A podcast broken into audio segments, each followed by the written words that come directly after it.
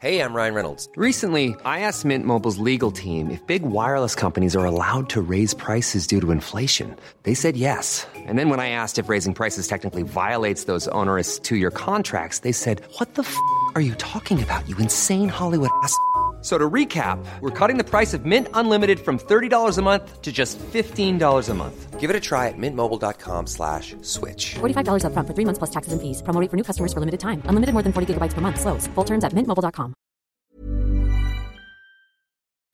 Las noticias. ¿Qué tal? ¿Cómo le va? Estás a punto de escuchar Yo soy Javier Alatorre. las noticias con Javier Alatorre. La vamos a pasar muy bien. Comenzamos.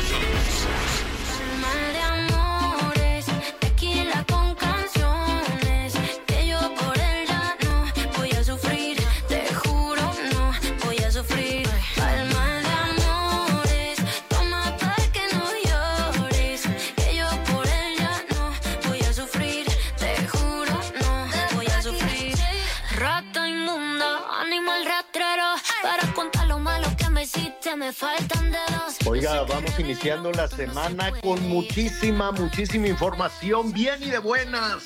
Qué gusto de veras que nos acompañe. Esto se llama Mal de Amores. Es la Becky G. Y. ¿Cómo se llama? Y Sofía Reyes. Bueno, pues eh, muy bien, ya vean, dan, dan así las recetas que para cuando les dejan el corazón así medio apachurradón y cosas por el estilo. Bueno, pero usted no se apachurre. Qué bueno que está con nosotros. Qué gusto, qué gusto que nos acompañe para iniciar la semana. Nada que está el movimiento de las fichas. Saludos a nuestros amigos en Nuevo León que nos sintonizan allá a través del Heraldo Radio porque el gobernador, adiós que te vaya bien, dice ya Samuel García, acaba de, mandar hace unos minutos una solicitud de licencia a el, eh, a el Congreso local, a el Congreso de Nuevo León, porque quiere ir por la grande, porque quiere ser presidente. Entonces les dijo, ¿saben qué? Eh, en, un, en un documento dirigido al Congreso del Estado de Nuevo León, eh, relativamente eh, corto, pero muy conciso, muy claro, ¿no? Dice por medio de la presente, etcétera, etcétera, etcétera. Dice que quiere competir por el puesto de presidente de los Estados Unidos mexicanos y para llevar a cabo lo anterior, para competir por la presidencia de la República, pues tiene que pedir permiso, separarse del cargo seis meses antes del día de las elecciones. Así es que un jugador entra, ya eh, es muy probable, falta ver lo que dice Dante Delgado, lo que dice Movimiento Ciudadano, quiero suponer que entraría como candidato por parte de Movimiento Ciudadano. Veremos eh, en los próximos minutos cómo se van moviendo las, las fichas, las piezas. Sonaba por ahí que Dante Delgado, que tiene el control de Movimiento Ciudadano, no, en, en, este país son personas, no son este comités y cosas los que los que controlan, son, son personas, ¿no? Son muy poquitas personas. El presidente, Dante, los líderes del PRI, los líderes del PAN, o, o tal vez, no lo sé, si Claudia controla este, también las decisiones de Morena. A veces parece que sí, a veces parece que no. En fin, la cosa es que entra a la competencia Samuel García, veremos qué es lo que dicen en el Movimiento Ciudadano. Eh, quiero suponer que es por ahí, no sé, ¿no? Eh, aquí se fragmentaría, se fragmentaría un poquito la, la, la, oposición. Yo creo que los más contentos con que brinque a la escena política Samuel García son el Morena este, para que el voto de oposición se fracture, para que el voto de la oposición se divida entre los que van con Xochitl y los que van con Samuel, y así el ganón pues sería Morena, la ganona sería, sería Claudia, en un bote pronto, ¿no? En una, en una situación a primera vista. Samuel ha sido muy impulsado también desde Palacio Nacional, se le ha mencionado en muchas ocasiones, ahí en Palacio Nacional. Se supone que no deberían de estar jugando, pero pues es, ¿no? En que mueve los hilos, es el jefe del Ejecutivo el que mueve los hilos de toda la competencia y lo seguirá, y lo seguirá haciendo. ¿Por qué? Pues porque no hay nada que lo impida, ¿no? Digo, sí, la ley y, todo este tipo de cosas, pero pues ¿quién le va a decir absolutamente nada? Así es que es eh, la información que está en desarrollo, en lo que está sucediendo en este momento, pues una rebambaramba. Veremos cómo lo toman también allá en Nuevo León, que sale ya entonces un gallo a la arena por la competencia a la presidencia de la República, con las consecuencias de carácter político, desde luego, que todo esto puede tener. Vamos a ver también a conocer la decisión en el frente de oposición, el del PRD, PAN y PRI, ¿no? Que habían buscado la manera de que Movimiento Ciudadano se uniera, pero pues ahora Movimiento Ciudadano yo creo que les va a decir mejor únanse conmigo, en fin, vamos viendo para, eh, para Palacio Nacional y para Morena lo ideal será que se vaya, que se vayan por separado, ¿no? Xochitl por un lado, Samuel por el otro, y así poder fracturar, así poder dividir el voto de, de la oposición. Oiga, pues vamos a tener muchísima situación. La lluvia todavía hay este, remanentes de estas tormentas, tanto en Sinaloa, saludos a Sinaloa, saludos a Sonora. Qué bueno que ya les está llegando agua, lamentable las fatalidades, ¿no? Lo estaremos revisando con nuestros compañeros corresponsales. Imprudencias, imprudencias de querer ganarle el paso a la creciente de, de los arroyos en paz descanse, lamentable desde luego el fallecimiento de una persona. Veremos también hay otra tormenta que le está pegando durísimo en Guerrero. Estaremos también ahí con nuestros compañeros corresponsales para ver.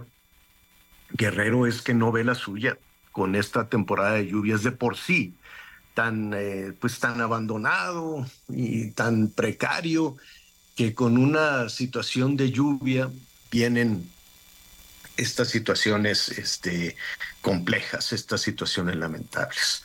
Oiga, eh, pues estuvieron aquí los líderes de los eh, países expulsores de migrantes y la verdad es que no, no, no sé en dónde viven, no, no, hacen, no, pues que Estados Unidos nos mande dinero, dice el dictador de Cuba, el dictador de Venezuela, que estaban aquí reunidos como si nada pasara, como si ellos hicieran bien las cosas. La gente no quiere vivir ahí. Sino por qué? ¿Por qué la gente no, no hay una migración a la inversa? ¿Por qué la gente no estaba rotando las fronteras de Venezuela, dicen, no, yo me quiero ir a vivir a Venezuela, no, yo me quiero ir a vivir a, Cuba. Pues claro que no, son expulsores de gente buena, de gente bien, de gente trabajadora. Y ahora resulta que el culpable es Estados Unidos, ¿no? Que cuiden los derechos humanos y que nos den más dinero.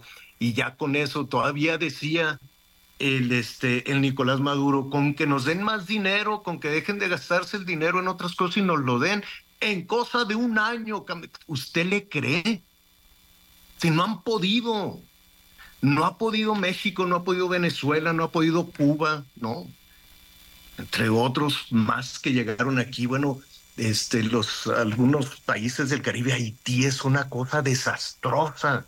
Y resulta que la culpa es de Estados Unidos y que le tienen que dar el dinero a Estados Unidos. A ver, honestamente, ¿usted se imagina que uno de estos líderes, en efecto, iba a querer eh, terminar con la expulsión de migrantes si de eso vivimos en esta parte del mundo? Es el mayor ingreso de dinero, es expulsar y mandar a la gente allá a los Estados Unidos a que mande las remesas. Sin las remesas, imagínese a este país, o imagínese a Cuba, o imagínese a, a Venezuela sin las remesas. Entonces, la verdad me pareció, me, era una suerte de burla lo que ahí pasaba con estos líderes, eh, señalando, no, pues vamos a aplicar este programa y eso. Estuvieron a gusto de vacaciones, está muy bonito nuestro país, qué bueno que estuvieron por ahí, pero bueno, este, ya lo estaremos ahí platicando. No, no, es una tragedia, es una tragedia eh, el tener que migrar por la violencia, por la violencia de la pobreza, por la violencia del crimen organizado. Es una tragedia que eso suceda. Y es una tragedia que las soluciones sean esas. Pues vamos a plantar arbolitos y ya con eso. En fin, lo vamos a estar retomando. Me da muchísimo gusto saludar a mis compañeros. ¿Cómo están? Adelante. Gracias, Javier. Pues qué gusto iniciamos la semana. Miguel Aquino, qué gusto saludarlos. Y bueno, pues queremos recordarles nuestro número de contacto: 55 14 90 40 12. 55 14 90 40 12. Ya sabe que su opinión para nosotros es importantísima y nos da mucho gusto si puede mandarnos un mensajito de voz. Nos dará mucho gusto escucharle. Y si no, pues por supuesto que vamos a leer todos los mensajes que nos haga el favor de escribir. Y no quisiera seguir adelante sin antes recordar que hoy es el día del médico y de la médica. Así que a quienes saben que salvar una vida es como salvar un mundo entero, pues gracias, eternamente gracias. Durante un tiempo les llamamos los héroes eh, sin capa, ¿no? Pero pues son héroes sin capa por siempre. Y estamos agradecidos no solo por lo que vivimos en la pandemia, sino por el esfuerzo que hacen todas y todas todos los días. Miguel Aquino es una profesión que requiere de mucho tiempo eh, y pues en México se habla más o menos de que hay alrededor de 332.654 doctores y doctoras eh, pues es una fuerza laboral constituida 54% por hombres y 45% por mujeres. Así que, pues bueno, estaremos platicando también eh, de esto más adelante. Los médicos son muy socorridos, ¿no? Geriatras hay muy pocos, Miguelito, pero bueno, queremos mandarles un abrazo, nuestro cariño, nuestro reconocimiento y profundo agradecimiento. ¿Cómo estás, Miguel Aquino? Hola Anita, ¿cómo estás? Me da mucho gusto saludarte, saludar a todos nuestros amigos que nos acompañan. Espero que tengan un excelente, excelente inicio de semana. Espero que hayan tenido pues un fin de semana a gusto con la familia. Y bueno, lamentablemente llega el lunes y a enfrentar la realidad y bueno, de pronto con todas estas ocurrencias y de pronto con todas estas eh, cuestiones de la política y de las decisiones, pues ni hablar. Vamos a pechugar y tenemos que tenemos que seguir soportando algunos y por lo pronto, bueno, pues también muy contentos. Oigan, mucha atención con las, con la, este, con los lotes de vacunas que se están aplicando en el de, COVID. Eh, información que circula en redes sociales, y sí quiero ser muy enfático en eso, Anita, y circulación que circula en redes, en redes sociales, pues simple, sencillamente se dice que, pues muchas de las vacunas, sobre todo la Abdalá, que ya han caducado que estas este, vacunas ya se encuentran caducas, ya no sé incluso decirles si estuvieron bajo el tratamiento correcto, que tenían que estar bajo refrigeración, pero por lo pronto hay muchas que tienen ya la fecha de caducidad. Eh, cuando nos vacunamos, eh, recordarás, Anita, que de pronto te hacían ahí la demostración de, mire, este es el frasco, y en este frasco hay tantas dosis, las jeringas están este, nuevas, esta es una jeringa desechable, que no sé qué, y te la mostraban. Pues hoy si puede, por favor pida que le muestren, que le muestren la fecha de caducidad, aunque también, pues por ahí hay un oficio que no sabemos si es este auténtico, que dicen que también, pues de un plumazo le están cambiando las fechas de caducidad. ¿Será posible esto, Anita? Mira, de que se pueden hacer todas estas cosas, pues yo creo que sí, se pueden hacer. La cuestión es ver, eh, pues a los responsables, Miguel Aquino, eh, porque, pues, digo, me cuesta trabajo pensar, pero no, no, no, no es extraño que, que alguien vaya a aplicar una, una vacuna que ya está caducada, ¿no? Mejor no aplicarla. O sea, tan sencillo como decir, mire, estamos esperando el nuevo lote porque esto ya, ya caducó. Así que yo creo que tenemos que buscar pues a los responsables para que nos digan cómo está la organización y quién es responsable de, de, de, estar al pendiente de que las vacunas pues estén como deben de estar tanto, ¿te acuerdas? Hablábamos de la temperatura, que algunas necesitan cierta refrigeración y ahora que hablamos de la caducidad, pues bueno, importantísimo, porque si no, pues sale más caro este, eh, pues el remedio que la enfermedad y no, no, no es correcto y, pues las primeras personas que se lo aplican son las personas que están eh, pues mucho más, más, más, más delicadas en el sentido de personas con discapacidad, a las personas adultos mayores, algunos que tengan eh, enfermedades, eh, en fin, así que hay que tener muchísimo cuidado y pues nosotros, si nos vamos a vacunar, pues preguntar y si podemos, ¿por qué no, Miguel? A ver, decirle, oiga, ¿puedo checar la fecha de caducidad? Fíjese que estoy inquieto. Digo, pues se vale preguntar, ¿no, Miguel?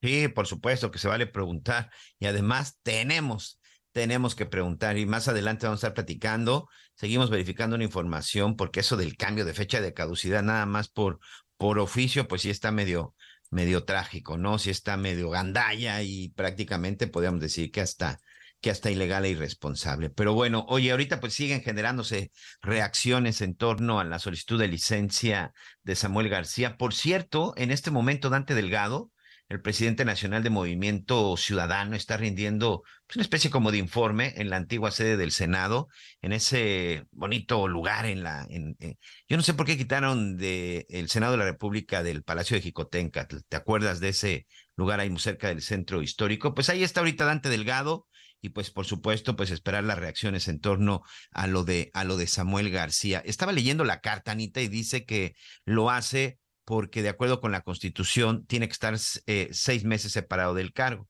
2 de junio del 2024, amigos, recuérdenlo, por favor, anótenlo en la agenda, pongan una alerta en el celular, en la tableta, o pongan ahí, este, si ustedes todavía de los clásicos, pues anótelo por ahí en un, en un papelito y pónganlo en el refrigerador o algo por el estilo. 2 de junio del 2024, tenemos que salir a votar. Y no quiero parecer comercial del INE ni nada por el estilo, por supuesto que no, pero creo que sí es muy importante salir a votar porque sabe que si no sale a votar, no se queje de que, después tenemos los gobernantes que simple y sencillamente no nos gustan o no queremos, porque es muy importante hacerlo. Y lo comento porque 2 de junio, Anita, si las cuentas no me fallan, contando que octubre ya casi está fuera del radar, pues faltarían siete meses para la elección.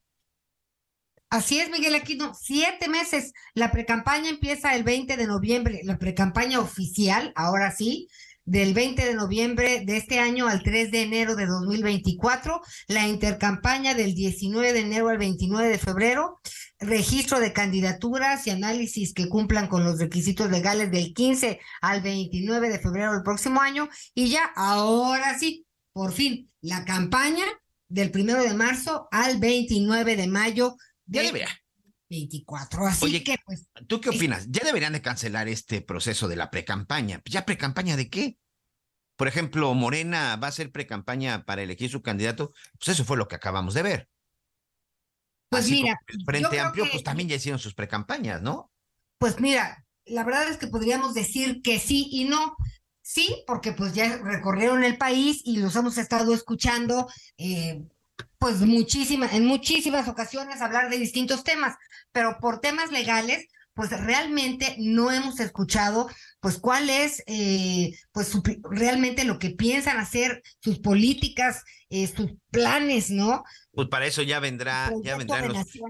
Es que sobre todo, sobre todo pues porque... Eso, va a servir, eso ya lo podremos, ahora sí, ya, ya, cada vez hay menos candados para ver quién es quién, qué van a hacer, qué qué va a continuar y cómo, qué no, cuáles son los proyectos nuevos. En fin, sí creo que, que vamos a tener, este, debiera de ser otro discurso por lo menos, eh, porque ya, ya, hasta ahorita hablaba, escuchaba que hablaban en, en, algún sentido de, de la visión, ¿no? Por no poder decir de su proyecto de nación.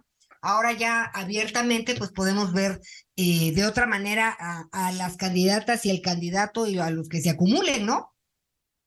Pues mira, yo sinceramente soy de los ciudadanos que creo que el tema de la precampaña deberíamos de brincárnoslo ya, porque al final ya se decidió por parte de Morena quién será su candidata, por, parte del Frente Amplio. Ya sabemos, a ver, ¿para qué son las precampañas en este país?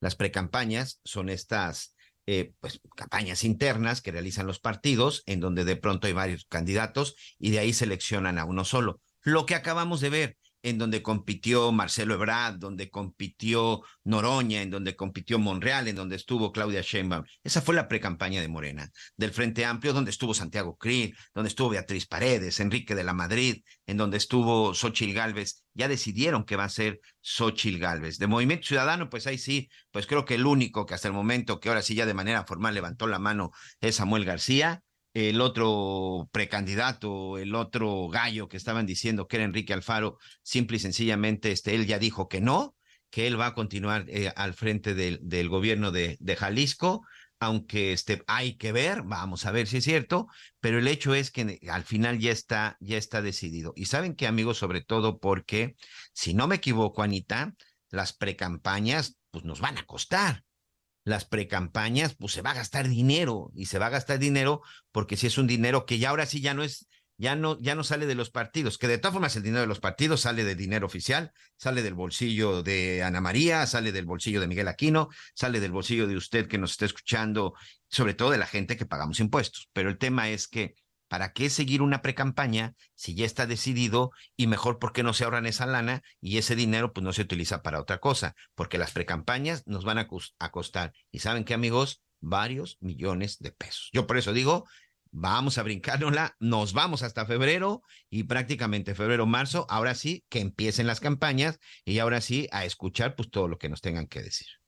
Pues Miguel, aquí no es una buena, sin lugar a dudas es buena idea, pero no sucederá, ¿no? Todo indica Sí, que lamentablemente. haremos este, campaña A tras tirar campaña. dinero a la basura, que ni es de ellos, por supuesto. Este, pero pues bueno, son cerca de 20 mil puestos de eh, elección popular. Va- hay que escuchar, pues, a donde usted viva, ¿no? A su senador, a su diputado, a su presidente municipal, regidor, este, y pues hay que, hay, hay que participar no solamente eh, en las críticas y en, en, es- en este, en esta cuestión de involucrarte en la conversación, hay que participar realmente como ciudadanos Hay que votar. yendo a votar y, Claro. y, y qué mejor que tomar una decisión sabiendo que sí o que no, ¿no?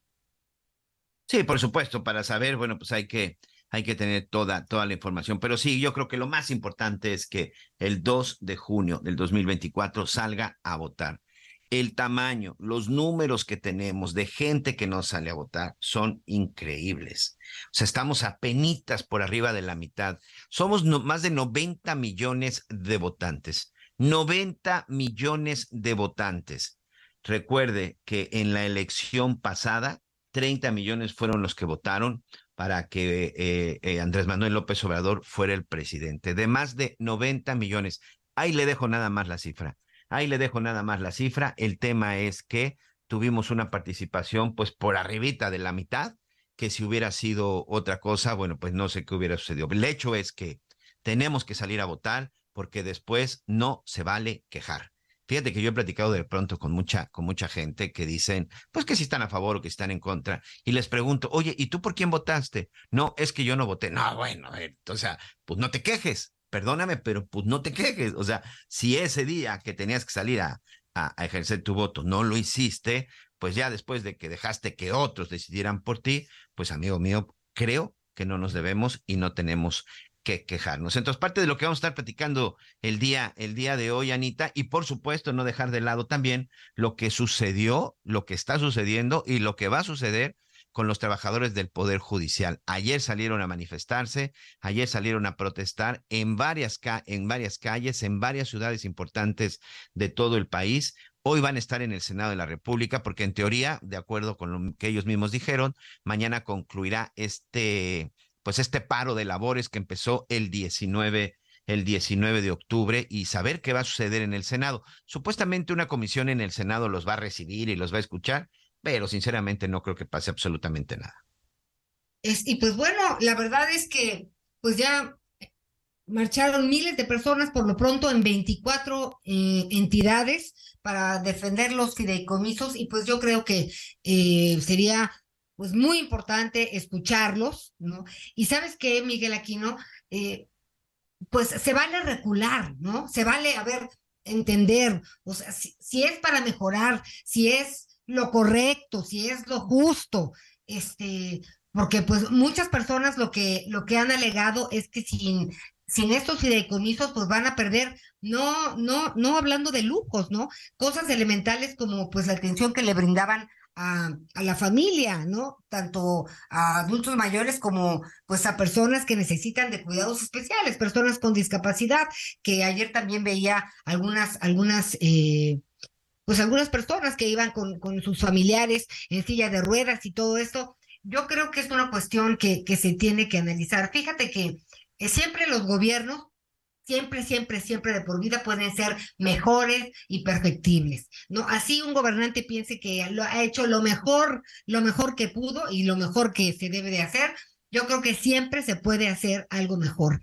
Y eh, cuando tú dices esto está mal y quieres quitarlo todo, yo soy de, de, de la mentalidad, eh, en mi opinión, que es necesario realmente pues un análisis mucho más de fondo, ¿no? Eh, porque es, es mucho dinero, pero pues si es de los trabajadores, si es un derecho, pues todo esto, Miguel Aquino, porque lo que va a pasar es que dicen que van a venir los amparos que al final de cuentas van a terminar en la Suprema Corte. Entonces va a ser una, va a ser un entrampamiento, la verdad, muy complicado. Este, y pues sí, sí vemos a mucha gente, pues por lo pronto ayer, en 24 entidades, pues que salieron a defender sus fideicomisos. Así es, y pues esto vamos a estar platicando ya 11 de la mañana con 24 minutos. Vamos a hacer nuestra primera pausa. Estamos en las noticias con Javier Alatorre.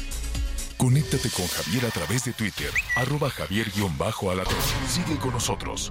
Volvemos con más noticias. Antes que los demás. Heraldo Radio, la H se lee, se comparte, se ve y ahora también se escucha.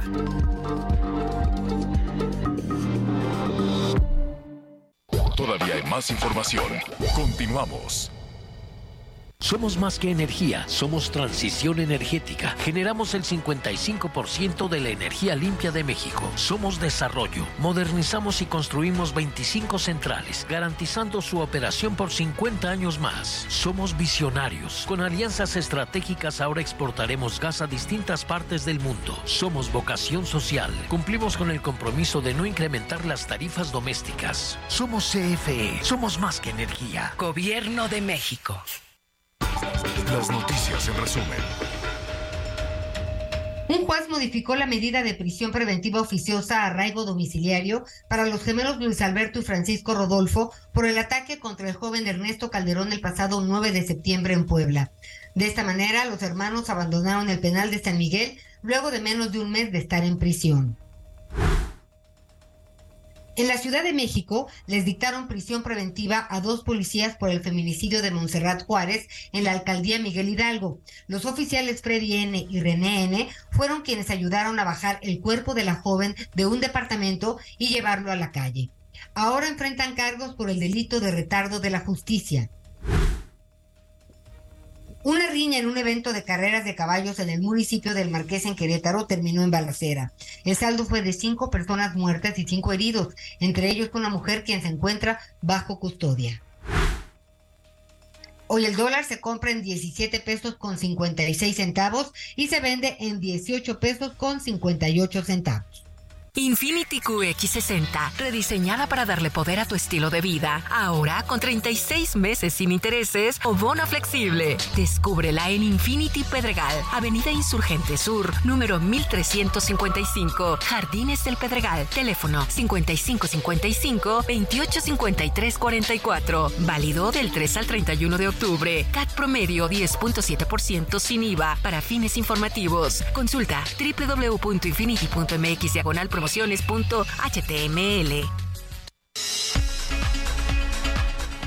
Muy bien, muchas gracias, muchas gracias, Anita Lomelí. Gracias. Regresamos, regresamos en un momento, en un momento más. Desde la semana pasada hemos visto lo que ha sucedido en la Cámara de Diputados en torno a los fideicomisos. Unos que aparecen, otros que desaparecen, unos que de repente por arte de magia se están ahí este, planteando, otros que ya están ahí, se aprueban y después se dan cuenta y quieren tratar de, pues de corregirlos y una serie de cosas que han estado sucediendo con los temas del fideicomisos, con los temas de las nuevas leyes, con los temas de los este de, de que si los impuestos, que si el turismo y una serie de cosas. Pero hay un tema en especial que en medio de este de este maremoto de, de, información y sobre todo con tantas cuestiones de la política y que hemos concentrado mucho en el tema del Poder Judicial, que tiene que ver con, pues, con una ley de, una, de un ajuste que está haciendo a la tasa de retención del ICR a los intereses por el ahorro. Es decir, los diputados aprobaron ahí pues una nueva ley que debe de generar un impuesto al ahorro. ¿De qué se trata? Y además porque esto, pues por supuesto, nos interesa a todos, a toda la gente que ya está en un plan de retiro, toda la gente que sencillamente, pues sí sabe y le gusta ahorrar. El día de hoy, Selene Ávila, nuestra analista política y que conoce muy bien este, este, esta determinación que se tomó en la Cámara de Diputados, pues nos va a ayudar a entender, Selene, por favor, ayúdanos a entender a la gente de pie, la gente que de repente no conoce bien los términos, ¿qué fue lo que aprobaron? Gracias y bienvenida. Muchas gracias siempre por el espacio. Saludos, querido Javier, Anita y a ti, Miguel. Mira, lo que sucedió en la Cámara de Diputados, te puedo decir que, pues sí fue inédito, porque no recuerdo que en esta legislatura, y me parece que en la otra tampoco, a la ley de ingresos, que quiere decir la parte recaudatoria del gobierno, cómo va a recaudar, si lo hubiera cambiado ni una coma. ¿Qué logramos? Cambiar un punto y coma, por lo menos gracias a la sensibilidad de la Secretaría de Hacienda que tengo que reconocer, en beneficio de las y los ahorradores del país.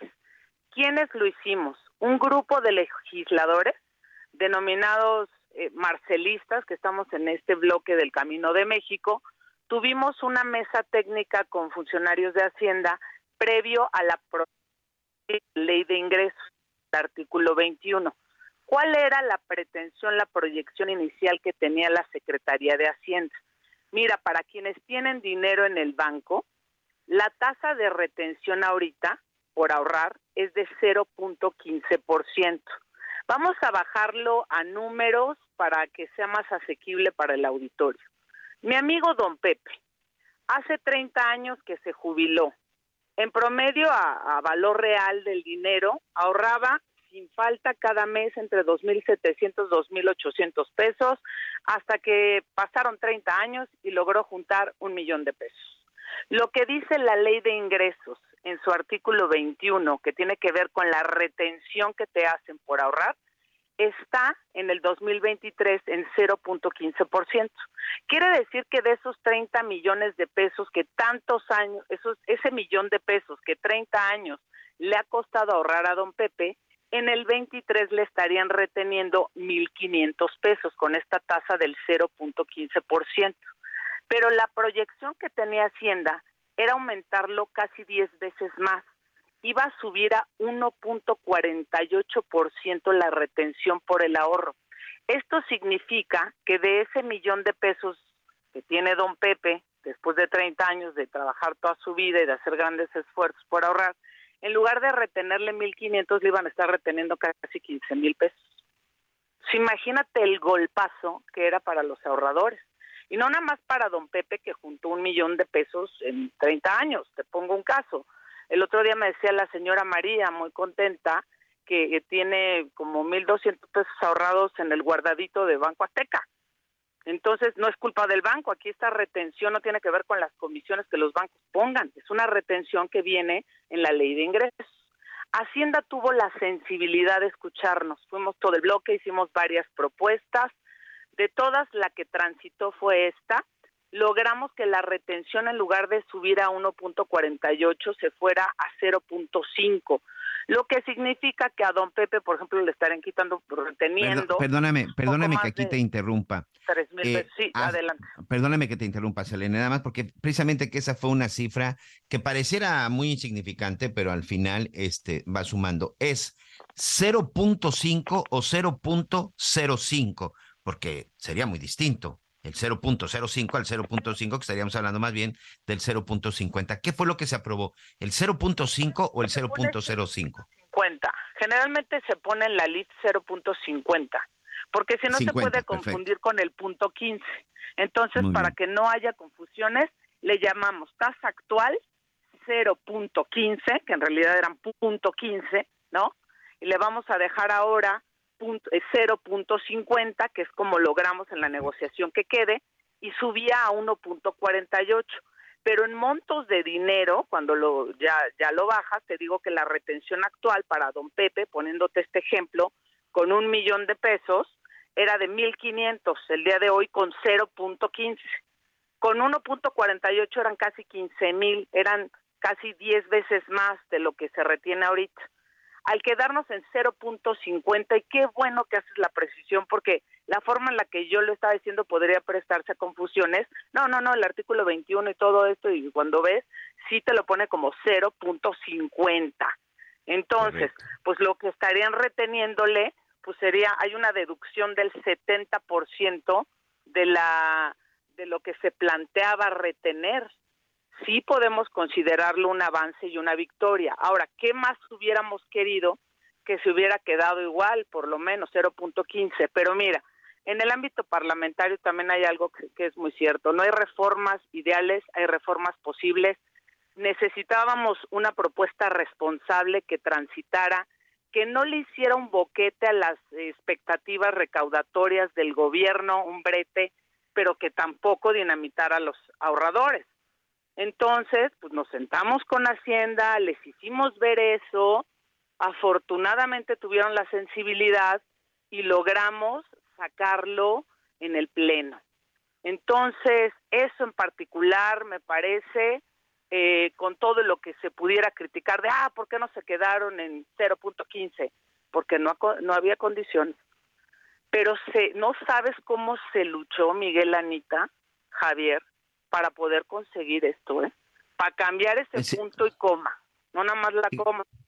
Fíjate que de pronto este, se entiende que no transitaron, pero Sí, claro. Fíjate que ese, se entiende toda esta parte de la reducción y se entiende toda esta parte, pero bueno, al final lo que eh, entiendo que eh, es parte de la ley de hacendaria, es parte de las responsabilidades, pero lo que le cuesta trabajo a la gente entender, Selene, es por qué de mis ahorros tengo que pagar también ese impuesto. Si se supone que esos ahorros ya llegaron, pues netos, porque pues ya había terminado de pagar yo todos mis impuestos. Pues mira, sinceramente yo creo que lo ideal finalmente tiene que haber, es un tema recaudatorio que está puesto en la ley de ingresos. Entonces, como sí. está puesto en ley, pues se tiene que ejecutar. Ahora bien, yo sí soy una convencida que el impuesto debería ir siempre solamente sobre eh, los intereses, no sobre el monto total de lo que tengas en el banco. Eso creo que, para mí es el ideal. Pero cuando tú tienes una ley de ingresos, y además eh, te, te, iba a dar otros artículos, ¿no? No quiero cometer pifia, es el 21 de la ley de ingresos, pero eh, la retención anual que te pone esta ley está en los artículos también 54 y 135 de la ley del impuesto sobre la renta. Entonces no solo lo tienes en ley de ingresos en el 21, sino en el ICR. Claro. Entonces pues tienes que cumplir con la ley. Lo que nosotros no queríamos era que se diera un golpe a los ahorradores, elevándola a 1.48 en esta proyección inicial que tenía Hacienda. Y te reitero, eh, en lo personal nos sentimos tranquilos con la conciencia en paz de saber que luchamos, de que este bloque que pensaban que estaba muerto, ni está muerto, ni somos ¿Qué bloque? ¿De qué bloque me hablas? Pues el bloque de legisladores del llamado Camino de México, del, asociados a, a Marcelo Ebrard, y a los Ah, que bien. se nos unieron otros compañeras y compañeros que no son marcelistas, porque este no es un tema de ni de partidos ni de personas. Esto lo estamos haciendo por la gente. Ahora, ¿te acuerdas que te decía yo hace ocho días que nos tildaban de traidores por querer hacer propuestas de cambio a ley de ingresos, presupuesto de egresos? Pues aquí tienes el resultado de nuestra supuesta traición. Logramos pararle un trancazo a los ahorradores. Ahí está nuestra traición a la patria, lo que llamaban que era traición. Morena no tuvo más que votar en unanimidad, porque además el palomazo ya le había dado, ya lo había dado la Secretaría de Hacienda. Yo en lo personal sí le agradezco al, secretario, al subsecretario Llorio, al que era el procurador fiscal, que ahora pues ya no está en la Procuraduría Fiscal, al siguiente día de nuestra mesa técnica se fue a, a la Subsecretaría de Derechos Humanos, qué bueno que lo agarramos antes de que cambiara de cargo.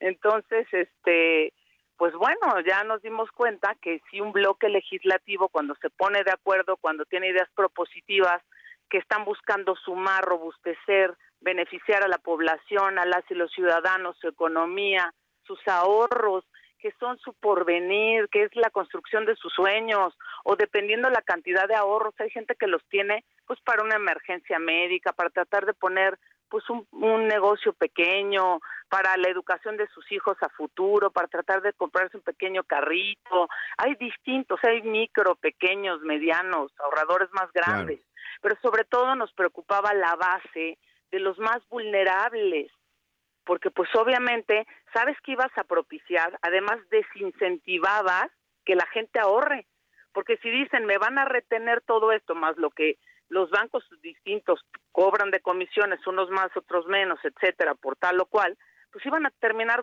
eh, guardándolo en el colchón, donde se arriesgan a que, perdón que lo diga coloquial, pero el ratero entre y se lo lleve, el primo Gandaya que ya se lo quitó a la tía abuela y le voló el dinero, o a, o a este ahorro informal que son las tandas, las cajas, que no te dan ninguna seguridad. Sí, nada, nada. No, y además la afectación que, roban el dinero.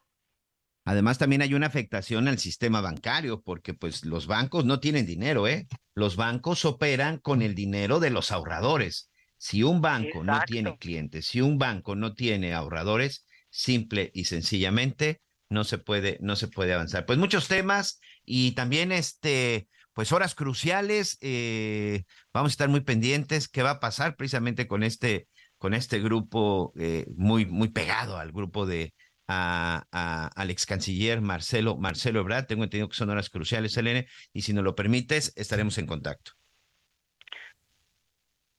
Sí, gracias por el espacio. Y las y los ahorradores pueden quedarse por lo menos tranquilos de saber que luchamos por ellos y por ellas, que la retención bajó, repito, 70% y que todo lo que estamos haciendo no nos mueve eh, intereses que no sean el beneficio de nuestra gente. De verdad, Miguel, Anita, Javier, se los digo con toda la convicción, si el cargo no lo usas para transformar para bien la vida de alguien, creo que habrás vivido en balde. Y por lo menos a título personal yo les digo, yo no vine solo a respirar. Gracias por el espacio, cariño entrañable siempre. Muchas gracias, Selene Ávila. Gracias. Hasta pronto. Ahí está parte del análisis de Selene Ávila. Anita Lomelí. Oye, pues eh, saludos a Selene, siempre, siempre gracias por este, por su análisis. Y Miguel, pues vámonos de regreso este, al CCH de Azcapotzalco, aquí en la Ciudad de México, porque pues el Colegio de Ciencias y Humanidades, lo decíamos al principio del programa, eh, Azcapotzalco se mantiene en paro de actividades luego de la toma del plantel por un grupo de jóvenes encapuchados que ingresaron el viernes causando destrozos y prendiendo fuego a las oficinas de la dirección. Así que bueno, personal y profesores también de pues resultaron heridos por la protesta violenta, pero vámonos contigo, Javier Ruiz, nuestro compañero reportero del Heraldo, quien nos tiene el reporte. Adelante, Javier, ¿cómo estás? Muy bien, Ana María, excelente mañana, pues un gusto saludarlos. Efectivamente, pues se continúa formado este plantel del CCH Azcapotzalco, ubicado aquí en la zona de la avenida Aquiles Serrán. Como bien lo mencionas, pues el viernes por la tarde llegó un grupo de 50 personas, hombres, la mayoría, todos ellos cubiertos del rostro con paliacates, con algunos pasamontañas, y también con ello pues traían algunos palos, piedras y por supuesto un bidón de gasolina. Eh, llegaron cerca de las eh, dos de la tarde, permitieron salir todavía a los alumnos, no así a los profesores y al personal docente que trabaja en este plantel. Posteriormente comenzaron a hacer quemas en la, eh, pues en la dirección incluso tuvieron que llegar elementos del heroico cuerpo de bomberos para sofocar el incendio. Sin embargo, horas más tarde, cerca de las seis, pues eh, nuevamente comenzaron a prenderle otra vez fuego a otra área de la dirección donde al menos se encontraban 60 pues entre profesores y trabajadores docentes de este punto desafortunadamente pues rociaron gasolina en, en ellos cuatro profesores fueron eh, quemados dos de pues de gravedad tenían lesiones de primer grado quemaduras de primer grado por lo que fueron eh, atendidos. Primero que nada pues lograron salir corriendo de, pues, de las llamas y posteriormente los auxilió personal de protección civil para que una ambulancia de la Cruz Roja Mexicana los trasladara hasta un hospital cercano. Cerca de las seis, pues ya todos se retiraron, quedaron dentro de este plantel todavía el viernes cerca de 50 sujetos. Hoy por la mañana este plantel pues ya luce prácticamente pues desolado, sí están todavía las cadenas, incluso hay butacas y también algunos escritorios en entrada principal, sin embargo no se ven en ninguna pues a ninguno de los encapuchados. Hay que recordar que pues la UNAM ya dio un comunicado donde pues primero que nada pues eh, ya hará las investigaciones y por supuesto también pues ya se metió una denuncia por agresiones a los eh, profesores. El día de hoy también se dio a conocer que las clases continúan por vía remota, por vía internet y prácticamente no hay hasta cuándo pues regresen a clases presenciales. El hecho es que continúa este plantel tomado, aunque pues sí reiteramos, hemos hecho un, recorrido a las afueras del mismo en su alrededor y realmente pues ya no vemos ningún joven eh, pues encapuchado o algo a menos de que pues estén dentro de estas aulas. De momento es el reporte que les tengo. Oye, Javier, gracias. Este, y pues eh, mencionabas este, este comunicado en donde pues estos estudiantes, ¿no? O pseudo estudiantes señalaban que ya no tolerarán más la ineficacia de la dirección y de la administración actual, por lo que desconocen a la directora Marta Patricia López Abundio. Eh, ¿Sabes de qué se trata exactamente? Sí, no la, Claro que sí. Eh, lo que ellos han mencionado en varias ocasiones es que tienen eh, dos pro problemas principales. Uno de ellos es el acoso eh, por parte de profesores hacia los alumnos, ya sea laboral o sexual, lo que nos han mencionado. Y un segundo punto, las instalaciones. Dicen que las instalaciones de este CCH pues prácticamente está abandonado, no hay agua, no hay jabón, no hay eh, limpieza, y es por ello que estaban exigiendo eh, la destitución de la directora, por supuesto, y de la secretaria. Sin embargo, pues no hubo una, un acuerdo, incluso el viernes, el, jueves todavía por la tarde, hubo una reunión estudiantil para ver si iban se iban a paro a ningún acuerdo y es cuando el viernes estos sujetos, pues eh, aparentemente eh, estudiantes, pues ingresan, aunque también ese día llegó pues un representante de los SHs y realmente pues desconoce si realmente son estudiantes o son eh, personas ajenas al plantel. El hecho es que desafortunadamente pues sí quemaron a dos profesores, eh, cuatro, dos de ellos sí bastante graves, incluso tuvieron que ser eh, trasladados. Sin embargo, pues hasta el momento también no les han dado esta respuesta por parte de la UNON para checar pues estos dos casos principales, sobre todo el del acoso sexual. Ana María. Oye, pues dos cosas. Este, por un lado, eh, pues las peticiones pueden ser legítimas o no, pero la violencia jamás estará justificada. Y esto de, pues, haber ya herido a, profesores y personal de, este plantel estudiantil es muy serio, es grave, por lo que ya nos decías que hay una, una denuncia por parte de la UNAM. Eh, pero sí habría que entender, pues, las dos partes de esta ecuación, Miguel Aquino. Sí, hola, hola Anita, muchas gracias Javier, gracias este por tu reporte. Eh, los estoy escuchando y yo solamente tengo una pregunta y, y, una pregunta primero como periodista, después como ciudadano y como padre de familia o como esposo o como esposa o como hermano, como hijo de los maestros de los maestros agredidos. Y la autoridad, Anita, y la autoridad, Javier, y no solo hablo de la autoridad universitaria, ¿eh? Y las autoridades policíacas y las autoridades judiciales de este país, y no me vengan que tiene que ver con la autonomía universitaria. Dentro del CCH Azcapotzalco se tipificaron y se cometieron una serie de, de delitos.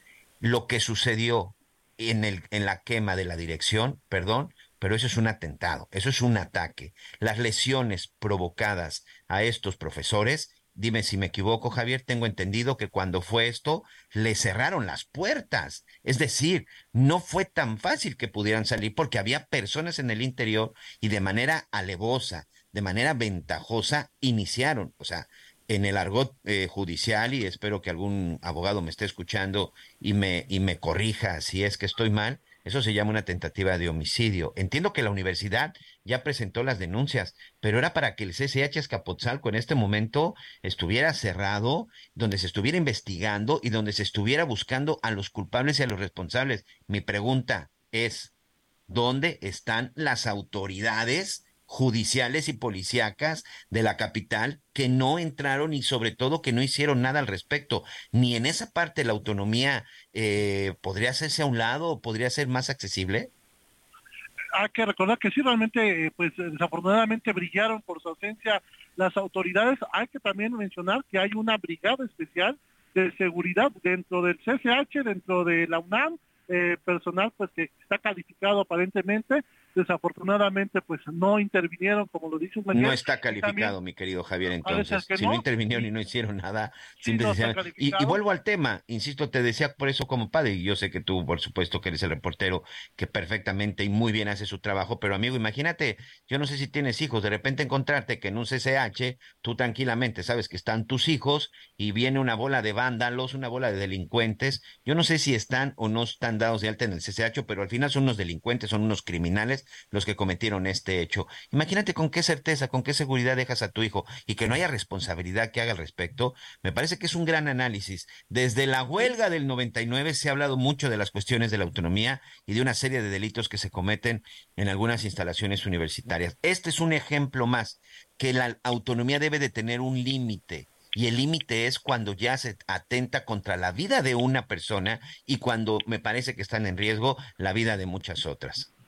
Eh, sí, por supuesto, la incertidumbre, por supuesto, de mandar a los niños y algo que también mencionabas, ¿no? Eh, prácticamente estaban los eh, profesores pues asignados como rehenes porque pues, estaban guardados en una en una aula y ellos habían eh, estaban conscientes de que en el interior había pues profesores habían eh, personal docente y, realmente no fue como la intención de pues quemar eh, papelería porque algunos de los profesores mencionaron que realmente les comenzaron a aventar pues gasolina de manera directa o sea ya fue con la intención de, de, intento de homicidio por supuesto. A veremos que cómo lo clasifica y también hasta dónde llega pues esta denuncia y si ya serían ubicados estos jóvenes que fueron eh, pues personal, de alumnos o, prácticamente personas ajenas. Gracias, Gracias Javier. Miguelito, ¿nos vamos? ya una pausa. Conéctate con Miguel Aquino a través de Twitter, arroba Miguel Aquino. Toda la información antes que los demás. Ya volvemos.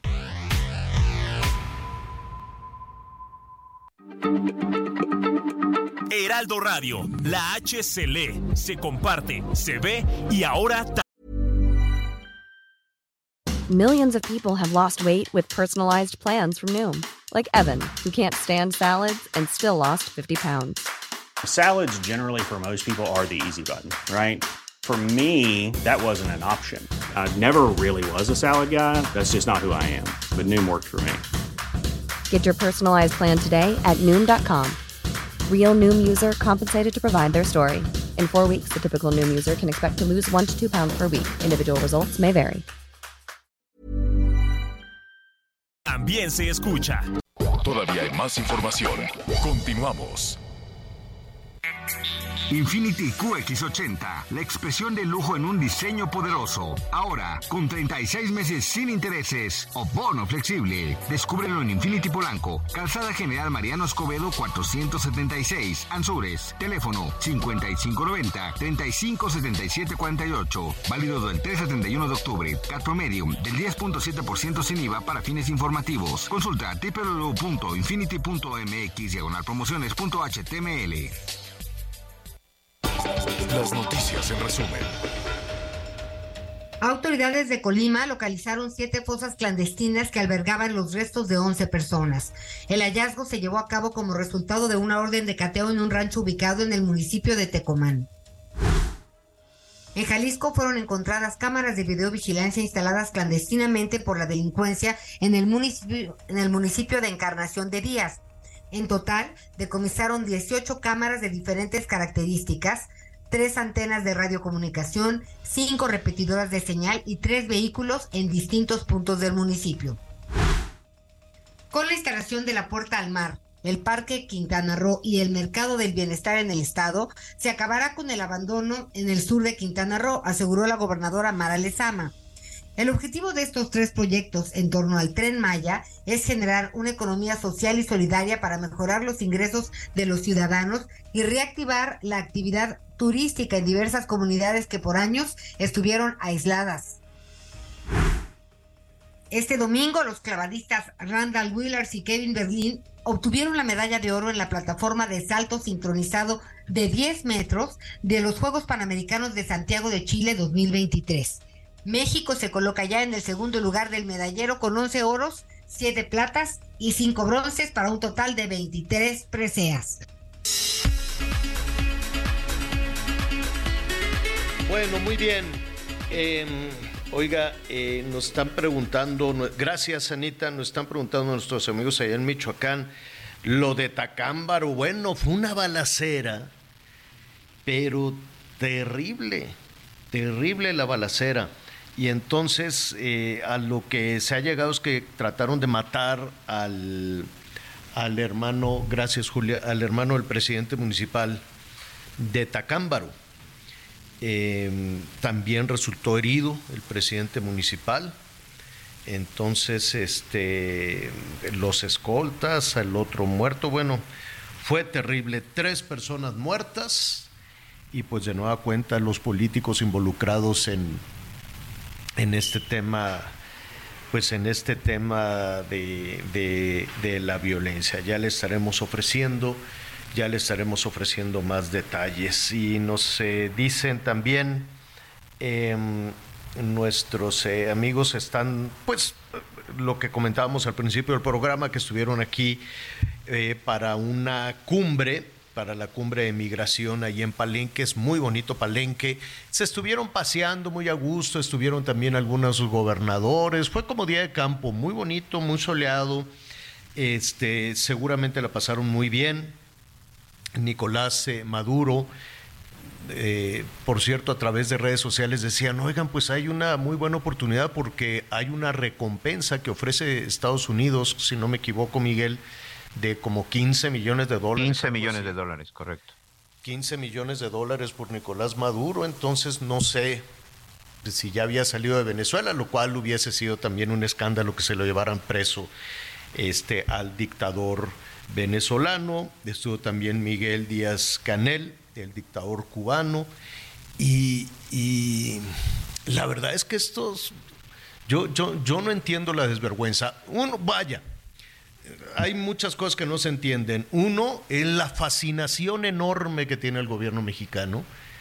Bueno, le, le, le encanta la situación. Cuba, Venezuela, son como modelos. No, no, no entiendo por qué salvo el tema de la dictadura que a cualquier político le, pues no, le, le, le da vueltas por ahí, dicen, ay, ¿y qué tal que yo me eternizara en el poder como le hacen los cubanos o los venezolanos? Esperemos que no sea así, que no sea así en nuestro país, por favor. Pero el hecho es que vienen, se pasean como si tuvieran la conciencia tranquila, como si no fueran responsables de una tragedia que viven en esos países como si no fueran responsables de la represión, como si no fueran responsables de la pobreza, de la miseria, de la violencia que se vive en esos países. Son los principales expulsores. Y dicen, no, pues es que es culpa de Estados Unidos. A ver, llevas, ¿cuántos años lleva en el, en el poder el dictador Nicolás Maduro?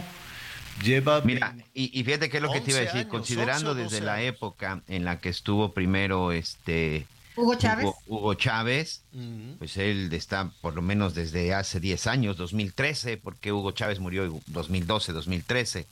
El tema es de que como ellos no le pueden echar la culpa al pasado, porque el pasado son ellos, pues le echan la culpa al vecino, ¿no? Lleva como 20 años. ¿Sabes poquito qué, menos Javier? de 20 años. Maduro tiene 10, señor, para ser exactos. Yo, yo pensaba, cuando el presidente López Obrador y todo este movimiento se iba gestando, ¿no? Morena, pues estos países, de alguna manera, desde, pues, en el caso de Venezuela, desde Hugo Chávez y pues de Cuba, Fidel Castro, pues apoyaban de distinta forma, ¿no? Entonces se empezó a entramar una relación, este, y pues siempre, siempre ya ves que eh, incluso en el gobierno del presidente, pues ha sido muy tajante eh, en algunas cuestiones con, con Estados Unidos en cuanto a la política de injerencia, ¿no? O cuando siente que, que es un abuso, ¿no? Pues por eso le cambiaron hasta el nombre al Tratado de Libre Comercio. Entonces, por ahí se viene entramando una relación que habría que entender desde esa perspectiva. Ahora, que son dictadores, son dictadores. Y otra cosa también, a mí me parecía que era un, este, todos los acuerdos que hayan podido llegar, pues qué interesantes. Pero el presidente y Morena siempre hablan de atender las causas. Pues bueno, ellos son las causas, como decía, de, de miles, por decirlo menos, de migrantes que llegan a nuestro país con la idea de, de llegar a Estados Unidos. Entonces, eh, pues yo creo que faltó un poco más de rigor en este sentido porque, pues, son- eh, hablar con ellos es para atender las causas, en mi opinión. Sí, pero a ver, estas son reuniones de paseo. O sea, son personajes que, pues, que vienen, los tratan muy bien, seguramente comieron muy a gusto, este, se pasearon, se la pasaron muy bien y ya. Ningún compromiso de qué, acuerdo de qué. Yo supongo que la secretaria de Relaciones Exteriores estaba como muy, muy apurada tratando de hacer ahí un documento pues medianamente creíble, medianamente creíble, pero este nada, hasta lo, vamos a, a revisar, pero este compromiso este, nos vamos a comprometer a que se respeten los derechos humanos, este, ¿cómo se llama? A que se respeten los derechos humanos de los, de los migrantes. El primero que tendría que hacer eso son los países expulsores. No hay respeto a los derechos humanos en Cuba, no hay respeto a los derechos humanos en Venezuela, ni en Nicaragua, ni en Honduras, ni en ninguno de los países expulsores. Entonces que no vengan así con esta con esta eh, eh, eh, nosotros somos tan buenos y los que no respetan los derechos humanos del migrante, la promesa de respetar el derecho humano a migrar, pues sí, aquí hemos hablado de, todo ese, de, toda esa situación, de que si se mueven las mercancías, ¿por qué no se mueven las personas? Pero solo cruzar por México, olvídese lo que pasa en estos países que los mandan, que, que es, es una pues es terrible, terrible la, la, manera que nos hemos ido a trabajar a estos países, nos hemos dado cuenta de cómo está su gente. Y si no, a ver, pues, ¿por qué no es, como lo decíamos al principio, una migración a la inversa? Yo no veo las largas filas de personas que quieran ir a Venezuela y que digan, no, sí, vámonos mejor todos a vivir a Venezuela, o que se quieran ir a Cuba, salvo algunos políticos este, mexicanos o gente que va y se la pasa muy bien. Ir de vacaciones tres, cuatro días a Cuba, pues la gente se la pasa muy bien porque nada más ves el casco, eh, la parte eh, histórica, La Habana es muy bonita. ¿no? La Habana Vieja y que, que el mojito y jajaja, jijiji, ah, pues muy bien, de vacaciones está muy bien, no hay político que lo maltraten, ¿no? Los van a tratar súper bien y los van a llevar para acá, los van a llevar aquí, y mucha gente decir, pues qué bonito es Cuba, vámonos a vivir a Cuba, a ver, órale, a ver, ¿no? ¿Por qué no eh, es una migración a la, a la inversa y por qué no se van a estos países o por qué no se van con el otro dictador nicaragüense? Entonces, ¿cuál exigencia a los Estados Unidos a que respete el derecho humano si los países expulsores son los que antes que cualquier otro no respetan los derechos humanos? Y nada más cruzar por México es una tortura, no nos hagamos tontos, no tenemos los institutos de migración adecuados. En las estaciones migratorias sucedía cualquier cantidad de crímenes, se murieron 40 migrantes y no ha pasado nada y el dinero para las eh, estaciones migratorias, adiós que te vaya bien, ya se lo fregaron, ya se va a ir al tren Maya. No hay dinero para atender a los migrantes. ¿Por qué? Porque los migrantes los están atendiendo la Comar, la Comisión eh, de Atención a los Refugiados. Esa es otra cosa. Y, Y, que después tiene tienen tres que pesos de presupuesto, señor. y tienen tres pesos de presupuesto. Y tienen que batallar con, el, lo- con la migra mexicana que los extorsiona, con las policías estatales, con los policías municipales, con las con todas las agencias de seguridad de México extorsionan a los migrantes. No nos Y los hagamos criminales. tontos. Y luego los criminales, y luego los traficantes de personas. Entonces, ¿cuál exigencia de derechos humanos si en México no se cumple absolutamente nada? Y es un robadero y es un chantaje y son vejaciones terribles y les roban todo hasta que logran llegar allá a los Estados Unidos. Que tampoco es una garantía cruzar la frontera y que les, va- y que les respeten los derechos humanos, sí, me queda muy claro. Pero aquí sí se hace y resulta que con plantar un arbolito de mango ya con eso vas a tener, vas a contener a las personas en sus países, este, en sus países de origen. Dice, decía Alicia Bárcenas, exhortemos a los países de origen a implementar políticas migratorias integrales que respeten el derecho humano a migrar, resguardando la vida y la dignidad de las personas. Bueno, pues empecemos por México. Y luego todo este tema del dinero. ¿Usted se imagina a Hugo Chávez, a este Nicolás Maduro, diciendo, si Estados Unidos nos da dinero en un año, yo soluciono el problema de los migrantes. Lleva 11. Y cada día es peor la situación en Venezuela. ¿Realmente alguno de los que estaban ahí en esa reunión es creíble? ¿Realmente alguno de los que vinieron a pasársela muy bien en Palenque tiene argumentos como para que le crean? realmente alguno de esos gobernantes, si Estados Unidos, porque le dicen, en lugar de que se esté gastando el dinero en armas, que nos lo dé. ¿Realmente alguno de los que ahí se reunió puede dar buenas cuentas de administración de dinero? ¿Realmente alguno de los que llegó a Palenque puede demostrar que logró reducir el índice de pobreza, que logró reducir la migración y que la gente ya puede estar segura y reducir la violencia, reducir al crimen organizado. Eh, ¿Alguno de los que estaba ahí ya logró contener el tráfico de personas? ¿Ya logró contener la pobreza y la marginación? Porque esos serían sus mejores argumentos, decir, miren, nosotros ya lo logramos y ahora el que tiene que cumplir es Estados Unidos. ¿Será cuestión de dinero? ¿Será con que Estados Unidos les diga, bueno, ok, te voy a dar más dinero. Vamos a platicar de este y otras situaciones alrededor de la migración que Eunice Rendón. Ella es coordinadora de la Agenda Migrante y me da muchísimo gusto que nos acompañe. Eunice, ¿cómo estás? Buenas tardes. Hola, ¿cómo estás, Javier? Buenas tardes. Oye, ¿qué opinión te merece la reunión eh, que tuvimos en Palenque?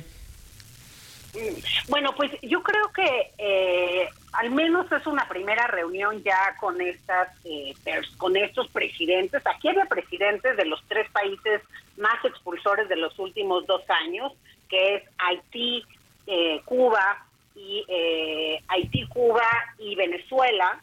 Y, y, empiezo por este último, Venezuela, Javier, hay que recordar que pues tan solo en este año cerró hace un par de días las cifras de la patrulla fronteriza, el año, el, ahora sí que su año fiscal, y por primera vez en la historia llegaron más venezolanos que cualquier otra nacionalidad a Estados Unidos.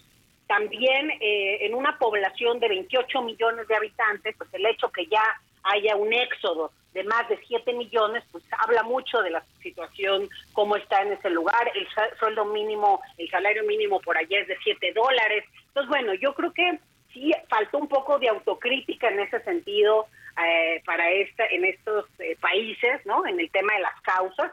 Yo creo que las causas, además tenemos que entenderlo de una vez por todas, no solo son económicas. De hecho, la mayor parte de las familias y los migrantes que transitan por nuestro país en los últimos tres o cuatro años son por causas de violencia extrema, de amenazas, de grupos del crimen organizado, de reclutamiento forzoso, por ejemplo, de pandillas. Entonces, bueno, todas esas causas también se tienen que atender. Lo que sí me parece interesante, y creo que sí celebro, es que pues se haya hecho esta primera reunión y que se llegaron a algunos acuerdos que ojalá que sí se instalen esos grupos de trabajo que se prometieron para poder avanzar en otras temáticas. Por ejemplo, hay dos temas fundamentales. El tema de la migración laboral, de ampliar las vías de la migración laboral, y aquí entendiendo que la migración que tenemos no solo son los refugiados, sino también es una amplia gama o categorías migratorias que son importantes considerar. que en lo que se va a las causas y a ver si esos programas surten efecto, pues por lo pronto tenemos ya una migración muy importante de casi en los últimos meses 16 mil migrantes diarios llegando a México, por ejemplo. Entonces, es bien importante que tanto México como Estados Unidos trabaje con el sector privado, trabaje eh, con, los empresarios, con, con, las organizaciones de la sociedad civil, con la, la, Secretaría, por ejemplo, de Educación Pública para la certificación en esta movilidad laboral y que entonces si haya forma de incluir también a los migrantes que ya están saliendo. Entonces, a mí me parece que uno de los acuerdos más importantes justo es este tema del modelo integral y de la ampliación de las vías legales en el tema migratorio. Pero otra vez, Javier, se requiere trabajo para verdaderamente desarrollar estos compromisos y eso es lo que esperamos, ¿no? En los próximos días y semanas. Sí, creo que la Cancillería con la canciller Alicia Bárcenas le ha dado un nuevo giro, al menos este tema migratorio. La verdad es que sí se han metido más, ¿no? Este, que se está al menos eh, visibilizando este liderazgo de México en la región. Y bueno, vamos a ver también qué pasa de cara a Estados Unidos, porque también Estados Unidos ha estado externalizando sus políticas migratorias y quiere cada vez el muro más abajo. Entonces ahí, y de cara a las elecciones de 2024, la verdad está difícil que cambie de opinión Estados Unidos porque ha sido un tema muy recurrente utilizado por los políticos, principalmente los republicanos. Claro, y, atendiendo, y coincido contigo, Unice, Eunice, perdón, que mm, vaya, es un buen principio que por lo menos se ponga sobre la mesa el problema, ¿no? No se asumieron muchísimas responsabilidades, es como cuando eh, vamos a, ponerlo de alguna manera en una dependencia o en una empresa y dicen, oigan, vamos a hacer un diagnóstico de por qué no está jalando y en principio vemos que es este pues es que los de recursos humanos, pues es que los de Hacienda, pues es que los de siempre va a ser responsabilidad de otro, ¿no? Eh, faltaría asumir una parte de responsabilidad. Pero por otro lado vemos el tiempo, tú estás hablando de las elecciones allá en los Estados Unidos, donde sí o sí la migración va a ser un tema de campaña agresivo seguramente, agresivo seguramente hacia, hacia México y entonces pues poco, poco ayudará a, que se logren a que se logren acuerdos más allá de los de los temas de carácter político y en México pues tampoco hay tiempo tampoco hay mucho tiempo para más allá de los buenos propósitos tratar de encontrar eh, alguna solución cuando tenemos encima o está el, el, todo el pensamiento y todas las decisiones y todo el dinero estará puesto en la sucesión presidencial, ¿no? Sí, eso yo creo que uno de las limitantes y de los retos de este tipo de acuerdos. Como bien dices, ya también estamos al final de un gobierno, incluso aquí en México, pero me parece que aún con eso, por eso yo creo que hay que focalizar, o sea, no, no ampliarnos a toda la gama de cosas que dijeron. Yo me focalizaría en el tema de contar y trabajar un modelo que sea seguro, ordenado, empático y productivo, subrayando esta última palabra, productivo laboral. Nosotros, desde que pasó esta desgracia en Ciudad Juárez, pues sacamos un 350 organizaciones. Uno de los puntos y que hemos trabajado más es este modelo con el Consejo Coordinador con TENT México, con la OIM, con la ACNUR, con el propio Instituto Nacional de Migración, instalamos un grupo permanente de trabajo. Esta semana vamos a sesionar ahí en el Consejo Coordinador Empresarial con Francisco Cervantes, porque lo que estamos revisando es cómo pueden agilizarse los permisos de trabajo, cómo podemos conectar la oferta con la demanda de una forma más ágil y segura. Ya tú hablabas de toda la inseguridad que pasan los migrantes al transitar por México y no solo inseguridad, los abusos también que por los que pasan los migrantes este, y la, la, extorsión que hay contra estas personas por diferentes grupos, incluidos muchas veces la autoridad. Entonces, por eso es muy importante, yo creo, focalizar. Y este grupo que ya inició, que ya hay ciertos trabajos, la verdad hemos hablado con todos, con, con gente de la Cancillería, con el propio instituto, con realmente muchos de los actores, me parece fundamental sea una de las vías de avance para que al menos en un año algo se pueda dejar de estos buenos deseos.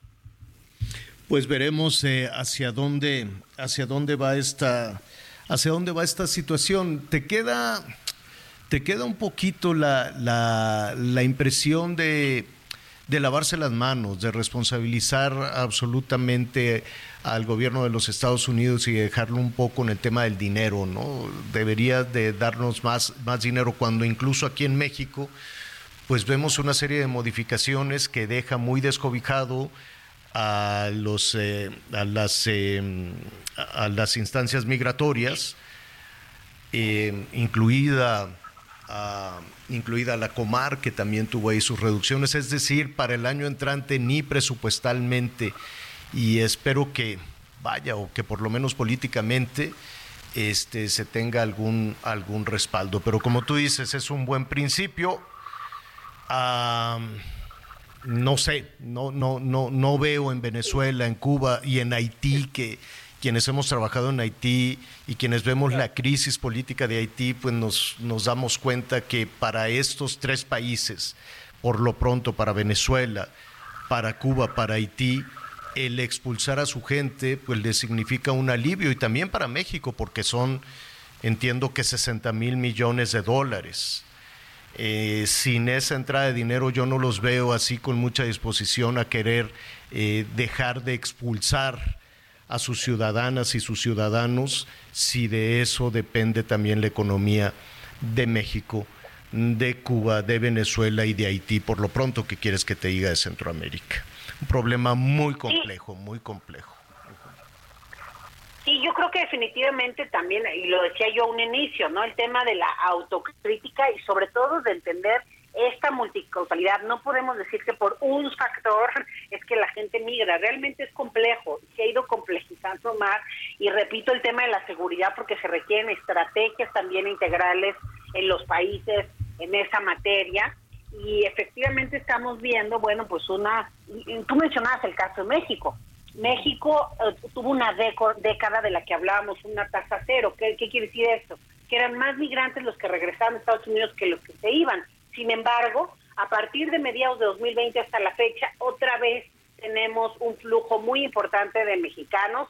Empezamos en 2020 con todo y pandemia, 450 mil migrantes mexicanos detenidos por la patrulla fronteriza, 2021 650 mil y cerramos 2022 con 850 mil y para este año son 790 mil aproximadamente. Entonces, bueno, sí son flujos también importantes y ya decíamos al inicio como pues Venezuela, Haití y Cuba son los principales países de llegada y sí tiene que haber también pues un trabajo de autocrítica. Yo también creo que Estados Unidos sí le tiene que meter dinero, pero no tanto a los países para que ellos lo repartan en lo que quieran. Tienen que ser políticas focalizadas si queremos ir a las causas, pero a mí lo que me parece más urgente es la frontera, por ejemplo, la frontera norte de México, pues ¿Qué ahí te parece, Eunice, si hablamos de la frontera en una siguiente charla? Te agradecemos mucho. Claro que sí, hasta luego. Gracias, es Eunice Buenas Rendón, tardes, coordinadora de Agenda Migrante. Volvemos.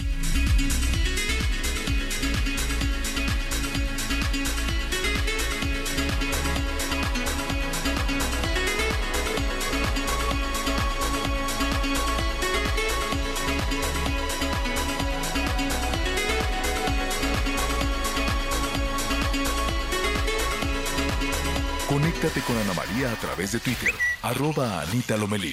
Sigue con nosotros. Volvemos con más noticias. Antes que los demás.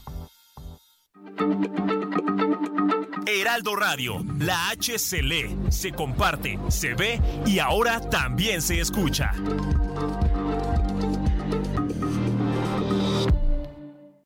Todavía hay más información. Continuamos. Norma efectuó su segundo impacto en territorio mexicano en el puerto de Altata Nabolato a las 3 de la madrugada, hora del Pacífico, y la sorpresa llegó cuando de último momento el centro de la depresión tropical cambió su trayectoria y se dirigió hacia la región costera de la zona centro de Sinaloa. Este fenómeno meteorológico provocó lluvias intensas en todo el estado de Sinaloa desde el día sábado y fue el domingo cuando se registró el desbordamiento de arroyos y canales. Esto llevó a la necesidad de trasladar a personas a refugios temporales debido a las adversas condiciones climáticas. Norma obligó a la activación del plan de N3 para resguardar a la población, sin embargo lamentablemente cobró una vida en el municipio de Lota. En este caso un conductor de un taxi no respetó las advertencias y cruzó por el arroyo crecido de la comunidad La Vinatería, siendo arrastrado por la fuerte corriente y perdió la vida ahogado. Durante seis días que pues, se ha mantenido activo dicho sistema ciclónico, ha generado lluvias que los productores agrícolas de Sinaloa han estado esperando para hacer frente a una temporada agrícola que se avisora incierta ante la falta de lluvias de la temporada. Informó desde Sinaloa Manuel Aceves. El Consejo Estatal de Protección Civil ha emitido una declaratoria de desastre para los municipios de La Paz y Los Cabos, esto derivado de las afectaciones de norma para ambas localidades. El huracán afectó nuestro estado, La Paz y Los Cabos, desde el viernes, sábado y domingo. Esto lo confirmó el gobernador del estado al presidir la última de las sesiones para enfrentar esta emergencia. Te comento que se suspendieron clases el día de hoy La Paz y Los Cabos y se van a reanudar todas las actividades para el día de mañana, martes 24. Hay 20 embarcaciones dañadas aquí en la Bahía de La Paz y tres hundidas, mientras que se establece también la reactivación de los pozos de agua potable porque solo operan 6 de 42. Lo anterior por falta de energía eléctrica, la cual también, según Comisión Federal de Electricidad, va a quedar restablecida en un 100% el día de hoy. Los puertos continúan cerrados a la navegación en La Paz y Los Cabos, mientras que también se han reanudado las operaciones en el Aeropuerto Internacional de Los Cabos, pero en el de La Paz no, por fallas técnicas en los sistemas de la torre de control. Esto al parecer va a quedar solucionado el día de hoy lunes. El siguiente paso, dijo el gobernador del estado, eh, para esta contingencia será la instalación de los comités de evaluación, en tanto que se organizan las estrategias de limpieza, las cuales van a involucrar a dependencias de gobierno y la ciudadanía en general. El huracán Norma dejó como saldo la muerte de un joven en Los Cabos. Los integrantes del Consejo Estatal de Protección Civil lamentaron la pérdida de este joven, víctima de una electrocución. Es el reporte desde Baja California Sur. Muchísimas gracias por, por todos sus eh, comentarios. Nos dice María Luisa Tenorio, allí en el Estado de México, los migrantes mexicanos que se van a Estados Unidos porque quieren salir adelante. Desgraciadamente destruye a la familia, así es María Luisa. El único que dio buenas cuentas es México, dice María Luisa en esta reunión. Juan Pedro desde Torreón, desde Torreón, Coahuila, nos dice en esta reunión, esta fue la reunión de la vergüenza, la de la dictadura y el autoritarismo. Dice la reunión de la vergüenza, la de la dictadura, la del autoritarismo, nos dice Juan Pedro desde Torreón. Estos líderes nunca van a hacer nada por su gente. Y mire, eh, antes de, continuar con, con, otro tema, antes de ver lo de la marcha de, del Poder Judicial, pues eh, hay que tomar en cuenta algunos, algunos números. Yo no sé, imagínese, eh, por lo pronto en el, en el caso de México, las remesas van a tener un incremento y van a cerrar este año con casi 64 mil, yo dije 60 mil hace ratito, 64 mil millones de dólares. Y el año ya, ya está pardeando. ¿eh? Y el año que entra casi 68 mil millones de dólares. Imagínese usted qué pasaría con la economía de nuestro país o con el, o con el manejo político que hacen en, en, en, México y en nuestra América Latina si le quitan ese ingreso. Es más alto que quiere que, que la inversión extranjera. Es más el dinero que mandan nuestros paisanos, nuestras paisanas, que, la, que las empresas que dicen, no, es que en México nos cambian las reglas cada ratito, en fin, eh, que el petróleo, infinitamente. Los ingresos por petróleo en México fueron de 31 mil millones de dólares, o sea, la mitad de lo que mandan. Del turismo. Turismo, exacto. Pues nada, del turismo también es como una, el turismo es como una tercera parte. No hay quien alcance a esto, entonces pues ahora imagínese a todos estos países diciendo, no, pues ya vamos a, cerrar la llave de la migración. Sí, cómo no. Lo dicen de alguna manera para, para protegerse, pero en realidad no le veo yo mucho interés ni a Venezuela, ni a Cuba, ni a México, ni, ni, mucho menos a Nicaragua. Nicaragua ha incrementado en un 50% eh, solamente en este año la expulsión de migrantes. Entonces. Fíjate que el, estoy aquí revisando la inversión extranjera directa, Javier, uh -huh. del 1 de enero al 30 de junio fue de 29 mil millones de dólares. Sí, fíjate. Pues por, por, por bueno, poquito menos de lo que, como tú dices, que tiene que ver con las remesas, que fueron de más de 30 mil millones de pesos. A ver, creo que tenemos por aquí, eh, a ver, Betty, ¿nos puedes decir si ya me puedo escuchar mejor? Porque algunos de nuestros sí. amigos nos dicen, oiga, se escucha un poco bajito. Usted díganos por favor en la cabina, creo que ya estamos. Muy bien, creo que ya estamos listos. Perfecto. Bueno, pues ahí está. Saludos a nuestras paisanas, nuestros paisanos. Gracias. Eh, gracias de todo corazón porque nos sintonizan. Cuéntenos cómo se sienten allá al otro lado, si resultó ser mejor de lo que tenían en, en México. Y aquí estamos con ustedes para compartir su, sus historias, quienes nos sintonizan allá en el Heraldo Radio en Texas, en California, en Arizona, en fin, allá en los Estados Unidos. Hubo una marcha el domingo y a mí, Anita Miguel, esta marcha me llamó poderosamente la atención. Ya ve el pleito que hay entre, eh, pues yo digo entre poderes, aunque no necesariamente es entre poderes, ¿no? Hay que ponerlo en ese contexto, entre el Poder Ejecutivo, entre el Palacio Nacional y el Poder Judicial. Hay quienes dicen que es un asunto personal, no necesariamente eh, del, del, Poder Ejecutivo como institución, ¿no?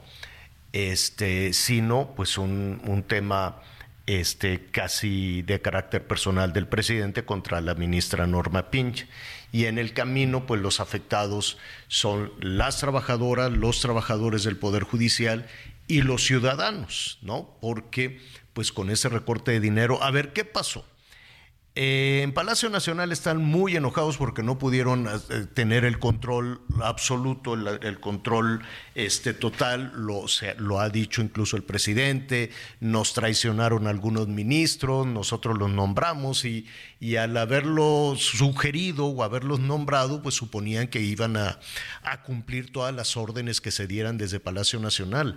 Son poderes independientes.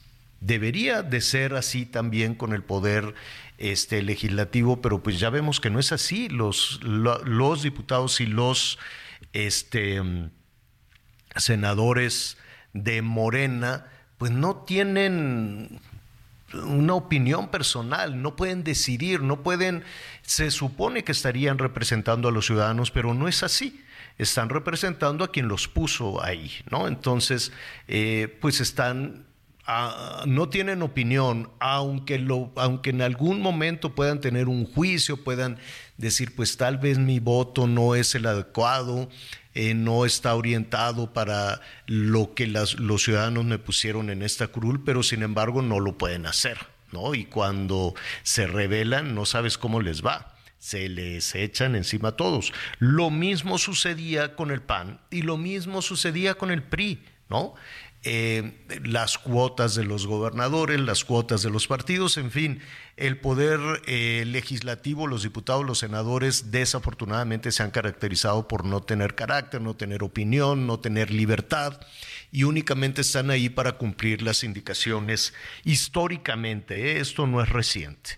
El poder presidencial es absoluto, el poder presidencial es enorme en este, en este país, así ha sido desde eh, el México post-revolucionario. ¿no? No, no, no, no hay quien discuta y es un poco la envidia además en, poder, en países donde se lleva eh, un, un, presidencialismo acotado, pues seguramente lo ven con algo de envidia y dicen, no, los presidentes en México son absolutamente poderosos, no hay quien les pueda, quien, quien, quien se les cuadre. Bueno, no se les cuadre, perdón. Bueno, pues eh, en ese sentido, el eh, Poder Ejecutivo, es decir, la Presidencia de la República, quiere tener el control absoluto del Poder Judicial y no lo logró.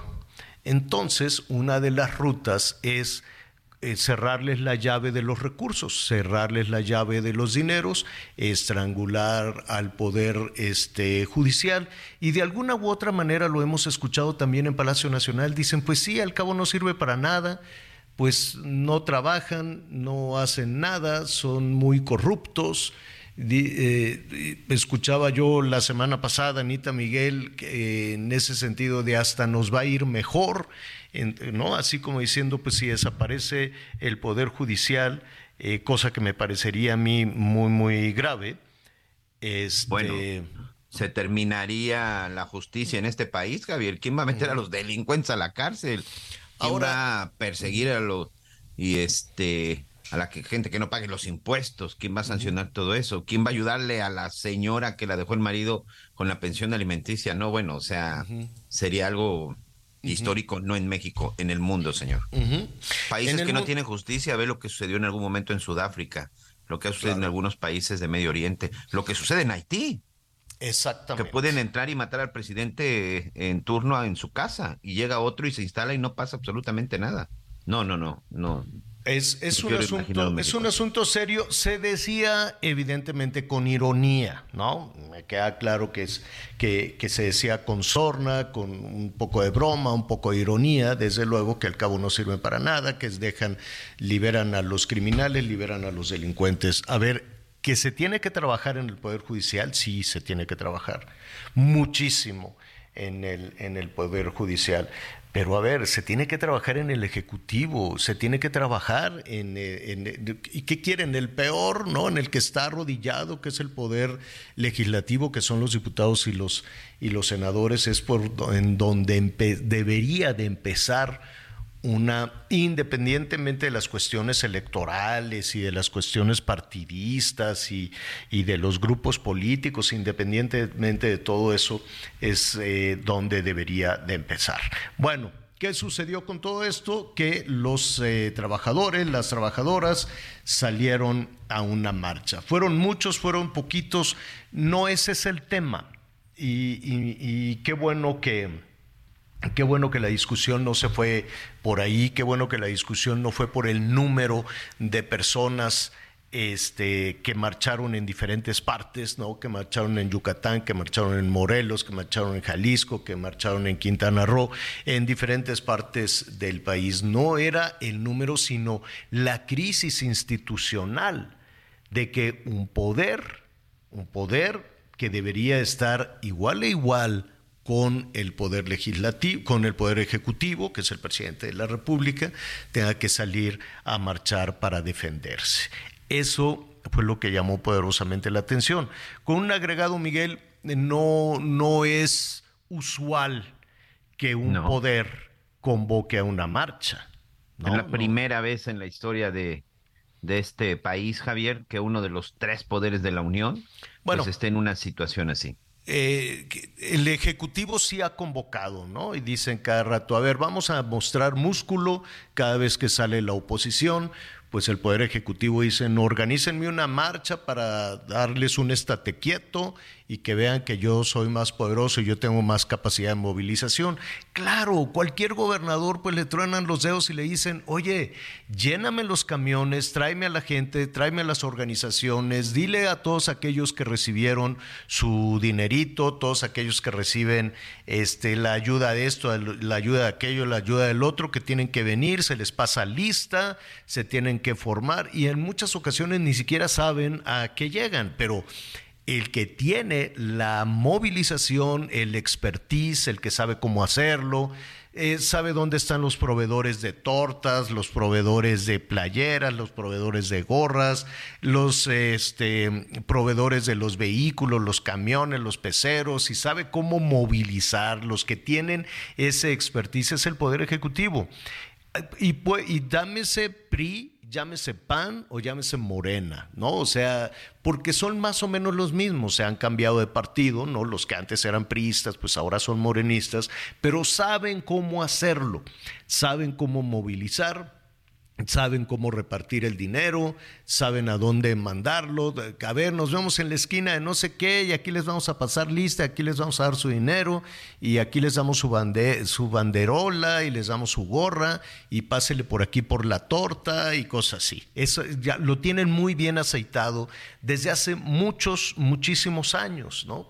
Y la oposición también tomó paseo de la reforma, saben de marchas saben de organizaciones, saben de plantones, saben cómo tomar las carreteras, cómo tomar este, los pozos petroleros, cómo salir a las calles, cómo bloquear. Eso el Poder Ejecutivo o quienes están cerca, quienes han estado cerca, ya sean presidentes de las presidencias municipales o los eh, gobiernos de los estados o gobierno federal, ellos lo saben hacer. Yo no sabía, eh, yo me doy cuenta que fue relativamente, no, no quiero decir espontáneo porque se necesita un nivel de organización para esto, pero pues yo creo que salieron sin la, el, tema del acarreo en autobuses, tal vez se pusieron de acuerdo, oye, paso por ti, vamos a en, en, coches de los trabajadores, no sé, eh, platicaremos al ratito con algunos de los participantes, pero sí fue una marcha notoriamente distinta a las que se organizan desde, la desde los partidos o desde gobierno, ¿no, Miguel? Sí, Javier, sí, te estoy escuchando eh, muy atento y también hace un momento escuchaba el discurso de la ministra Piña. Sí, son dos personajes y, y sobre todo dos grupos completamente diferentes. dos grupos en el sentido de que, es más, la marcha fue en domingo, señora La Torre. ¿Y por qué fue en domingo y a esa hora? Pues para tratar de no provocar el menor, el menor daño posible. Mira, la verdad es que con ese tema del Poder Judicial y el tema de los fideicomisos, lo único que de repente yo me pregunto es, ¿ya entendieron que si a un grupo lo debilitas económicamente, pues efectivamente no va a poder continuar con el trabajo? O sea, entiendo que no es el asunto de, de tratar de desaparecer el Poder Judicial, sino debilitarlo. Eh, perdón por el comparativo, pero es inevitable, sabes que 25 años en esos temas de seguridad y de, y de crimen.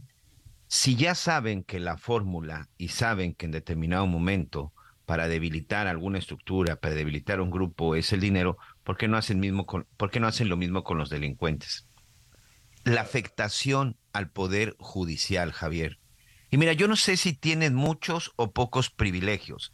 Creo que ese es uno de los puntos que se tenían que haber, eh, se tenían que haber revisados.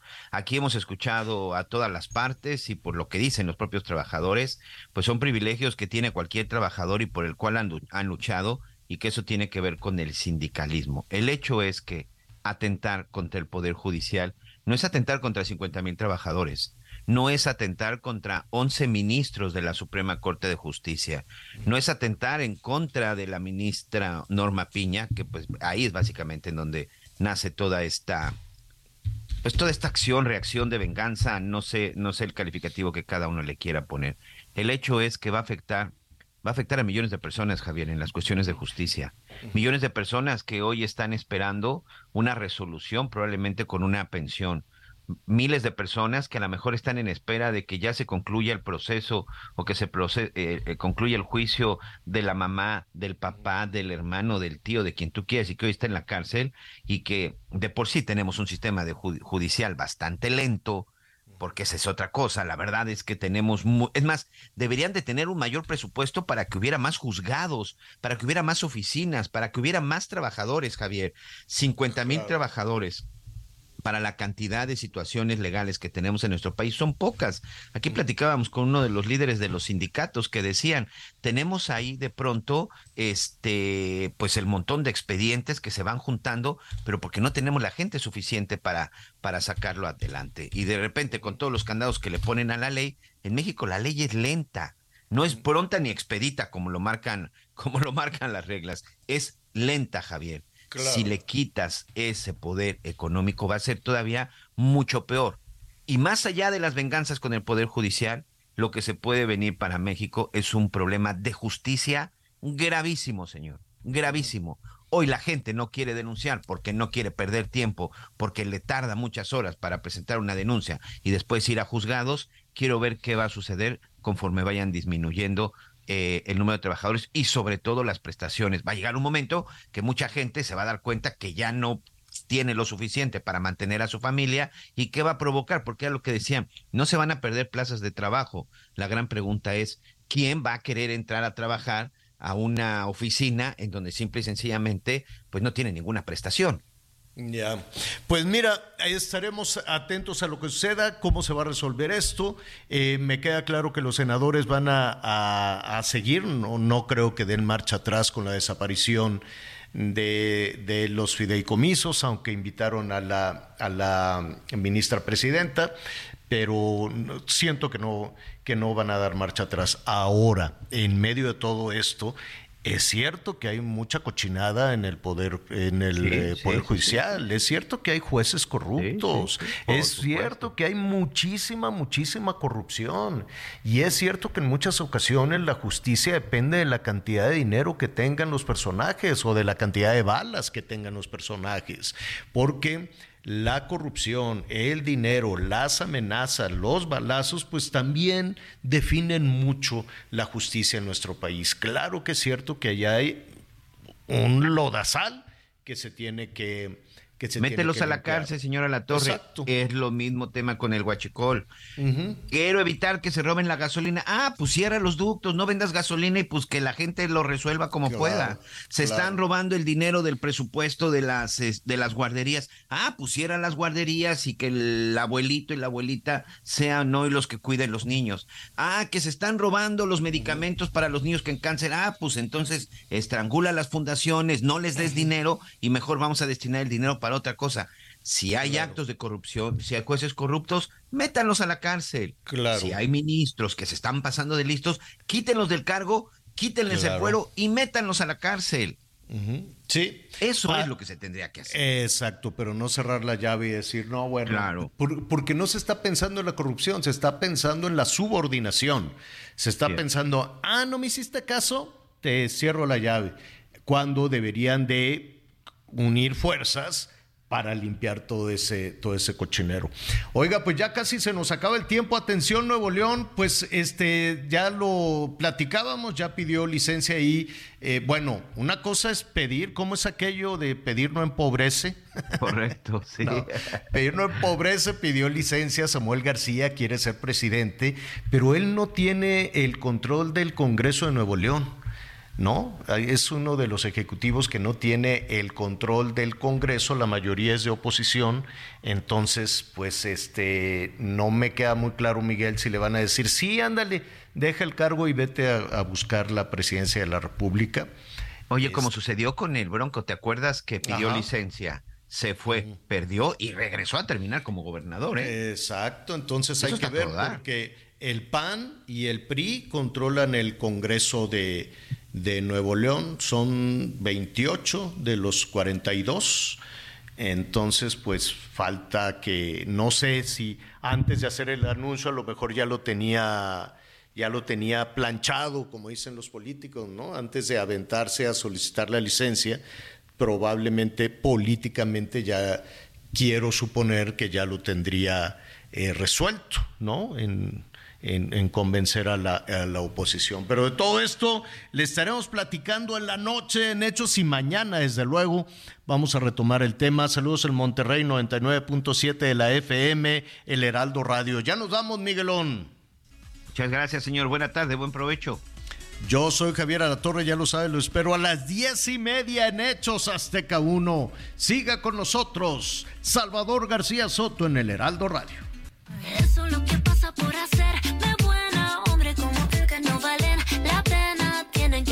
si me fui fue culpa suya, fue suya. No voy a quedarme llorando sola. Amiga, ponme esa rola. Que nos vamos a beber. Palma de amores, tequila con canciones. Que yo por él ya no voy a sufrir. Te juro. Gracias por acompañarnos en Las Noticias con Javier Alatorre. Ahora sí es Tired of ads barging into your favorite news podcasts?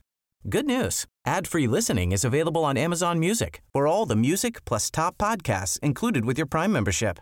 Stay up to date on everything newsworthy by downloading the Amazon Music app for free or go to amazon.com slash news ad free. That's amazon.com slash news ad free to catch up on the latest episodes without the ads.